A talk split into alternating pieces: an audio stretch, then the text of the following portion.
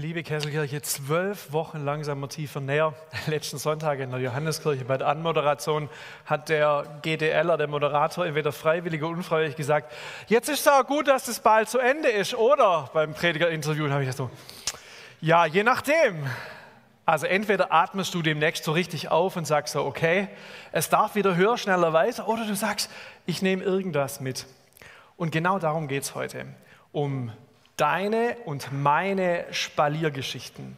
Deshalb ein paar kurze Vorbemerkungen von mir und dann sind wir Kesselkirche die Predigt.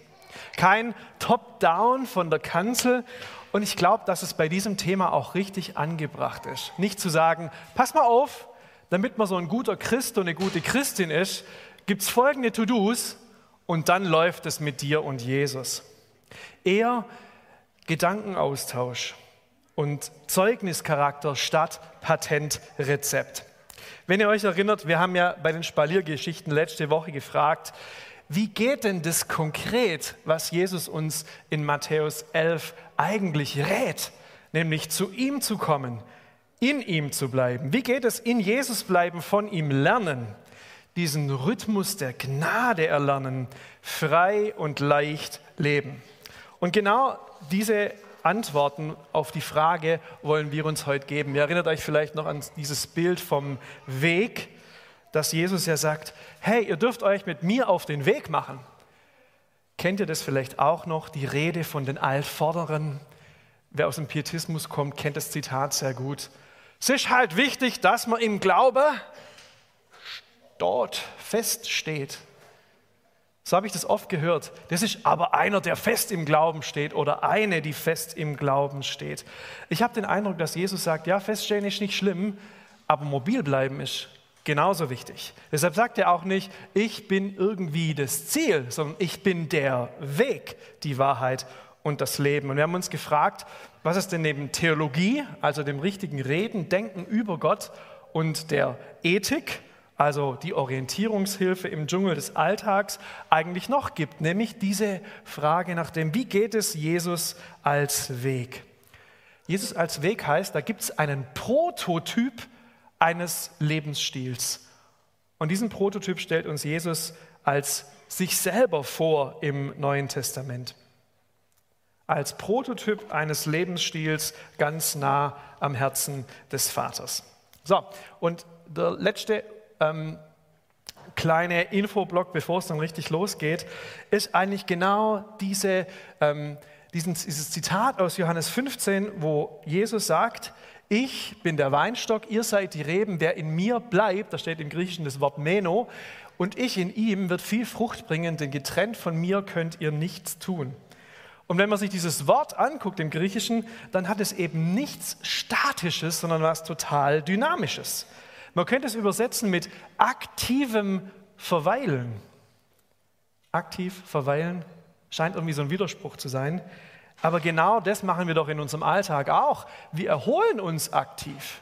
So Couch Potato ist eine Möglichkeit, aber irgendwann wirst du wahrscheinlich ungut und du schmeißt die Chips in die Ecke, du nimmst die Fernbedienung und schmeißt sie unter das Sofa und du gehst raus an die frische Luft. Bewegung, die unsere Ausdauer trainiert unsere Muskeln wachsen lässt und eigentlich den Kopf wunderbar frei macht. Im übertragenen Sinne heißt es, welche Aktivitäten helfen dir, in Christus, in Gott zu bleiben? Und kleiner äh, Hinweis auf unsere Gemeindevision, es heißt ja nicht gemeinsam in der Liebe sein oder gemeinsam in der Liebe stehen. Es heißt gemeinsam in der Liebe wachsen. Und da steckt was unheimlich Dynamisches dahinter. Und wir brauchen, glaube ich, eine Strategie, um nicht nur zu bleiben, um zu verharren, sondern um zu wachsen. Wie trainieren wir Liebe, Kesselkirche? Das war auch eine der Fragen dieser Predigtreihe. Und dann haben wir über die Spaliere geregelt, äh, geredet und manche ist schon oh, geregelt, ähm, ist schon das äh, Messer in der Tasche aufgegangen nach dem Motto Spalier, lateinisch regular, ein gerades Stück Holz. Ja, wir haben schon verstanden, dass es da um eine Supportstruktur geht, aber Regeln, das klingt doch ziemlich einengend. Und die Mönche im Mittelalter mit ihren Lebensregeln, okay, aber wir sind jetzt im 21. Jahrhundert. Hilft uns das wirklich noch? Lebensregel kann in unseren Kesselkirchenohren auch ziemlich schief klingen. letzte Woche durch äh, Stuttgart gelaufen. Links war der schöne künstliche Weinstock von letzter Woche und rechts eine richtig gute Frage der, wie heißen sie, die Yes-Philosophinnen. Yes, braucht es Regeln wirklich? Stuttgart stellt sich diese Frage in diesen Tagen. Wie gut, dass wir da ganz nah dran sind. Meine wunderbar sympathische, freiheitsliebende Kesselkirche. Du musst Relevanz spüren. Du bist achtsam, wenn es zu eng zu werden scheint. Du musst deine Bedenken äußern, auch wenn sie vielleicht manchmal noch etwas diffus sind. Top-down Kesselkirche schmeckt dir gar nicht. Und ich liebe diese Gemeinde genau dafür. Und so stellen wir heute bewusst beides nebeneinander. Uns haben zu der Predigtreihe unterschiedliche Rückmeldungen erreicht. Eine sagt zum Beispiel, die Predigtreihe hat mich daran erinnert, dass Gott Zeit hat und über unserer Wahrnehmung und Handhabung von Zeit steht. Bei ihm gibt es kein zu spät oder zu langsam. Ich darf mich hineinfallen lassen in seinen Rhythmus, dadurch Tiefe und Nähe erleben und diesen Rhythmus dem Zeit- und Leistungsdruck im Alltag entgegenstellen. So ein kleines Dankeschön für diese Anregungen. Aber auch ein anderes ist passiert. Uns haben Rückmeldungen erreicht, wo jemand sagt, das, was gerade bei uns in der Gemeinde läuft, auch die Theologie, die vielleicht dahinter steckt, das fällt für mich in eine schwierige Furche. Jemand erzählt, ich bin hineingeboren in eine große evangelikale Freikirche, deren Form zwar modern, aber deren Theologie exklusiv eng und deren Spiritualität strukturorientiert war. Schon damals hat Gott in mich eine große Sehnsucht nach Inklusivität, Freiheit und Weite hineingelegt. Nach dem Zerbruch meines Familien- und Lebensmodells vor fünf Jahren durfte ich mich neu ausrichten. Nachdem ich ein paar evangelikale Gemeinden im Spiel der Gemeinde meiner Kindheit angeschaut hatte, ihr kennt sie alle, war ich Gott dankbar, dass ich in der Kesselkirche die gesuchte Inklusivität und Weite sowie eine bunte Spiritualität finden konnte.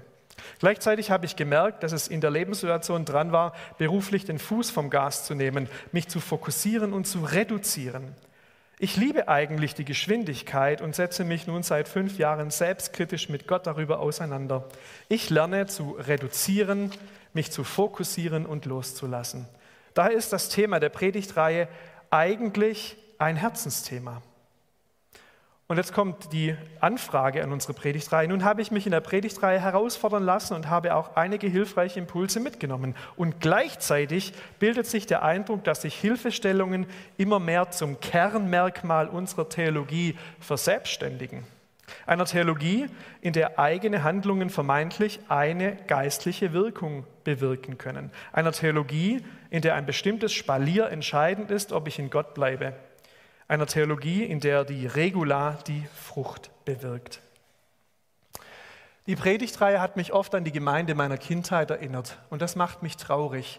Die Spalierstrukturen haben sich in meiner Krise als wenig tragfähig gezeigt. Ich bin über sie hinaus und möchte nicht mehr zurück. Es macht mir Angst, wenn wir junge Kesselkirchengänger in, einen, in eine Spalierstruktur bringen, statt in die Beziehungen zu dem lebendigen, dynamischen und unbegreiflichen Gott.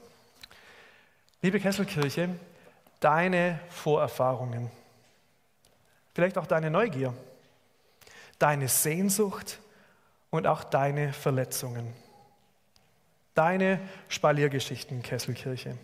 Was Spaliere sein können und was Spaliere nicht sein sollen, das soll heute laut werden. Weil Spaliere können leicht zu Zäunen werden wenn Spaliere zu Zäunen werden. Und deshalb, bevor wir teilen, ihr Lieben, ihr müsst euch vier Disclaimer anhören. Disclaimer, bevor wir teilen, was uns lieb und wert und vielleicht auch was nicht funktioniert hat. Erstens, Spaliere sind keine Zäune. Sie werden es aber, wenn sie zur Bedingung gemacht werden, um ein guter Christ, eine gute Christin zu sein. Spaliere sind Reaktion auf eine innere Sehnsucht, nicht die Folge von äußerem Druck. Und auch das Zweite gilt, Spaliere funktionieren nicht automatisch und mechanistisch, wie früher. Wer kennt noch einen Kaugummi? Kennt jemand von euch, so die jungen Leute von heute, wenn ihr noch wach seid, wisst ihr, was ein Kaugummiautomat ist? Echt? Oben steckst du eine Münze rein, drehst an dem Ding und kennt ihr das noch? Genau so scheinen Spaliere nicht immer zu funktionieren. Ich stecke ein Spalier rein und hinten kommt irgendwie eine vertiefte Gottesbeziehung raus. Spaliere funktionieren nicht automatisch. Ich habe euch wieder abgeholt, gell? nur dass ihr wisst. Ich versuche voll auf eurer Wellenlänge zu sein. Spaliere funktionieren nicht automatisch und mechanistisch. Eine vertiefte und nahe Beziehung zum unendlich großen und weiten Gott ist immer auch unverfügbares und wundervolles Geschenk. So. Drittens, ihr habt es gleich geschafft. Spaliere sind nicht Selbstzweck, sondern immer Mittel zum Zweck. Wenn sie sich verselbstständigen, machen sie ungnädig und unfrei. Das Ziel ist nicht die Struktur an sich, sondern eine lebendige, dynamische, fruchtbare Beziehung zu Gott. Und ganz wichtig, wenn wir heute ganz unterschiedliche Dinge hören und teilen, Spaliere sind so vielfältig wie die Menschen, denen sie helfen sollen, Gott zu begegnen und Beziehung mit ihm zu leben. Was für den einen wunderbar funktioniert, kann für die andere sogar ein Hindernis sein. Deshalb gilt, wie immer bei jeder Kesselkirchenpredigt, prüfet alles das Gute, aber haltet fest.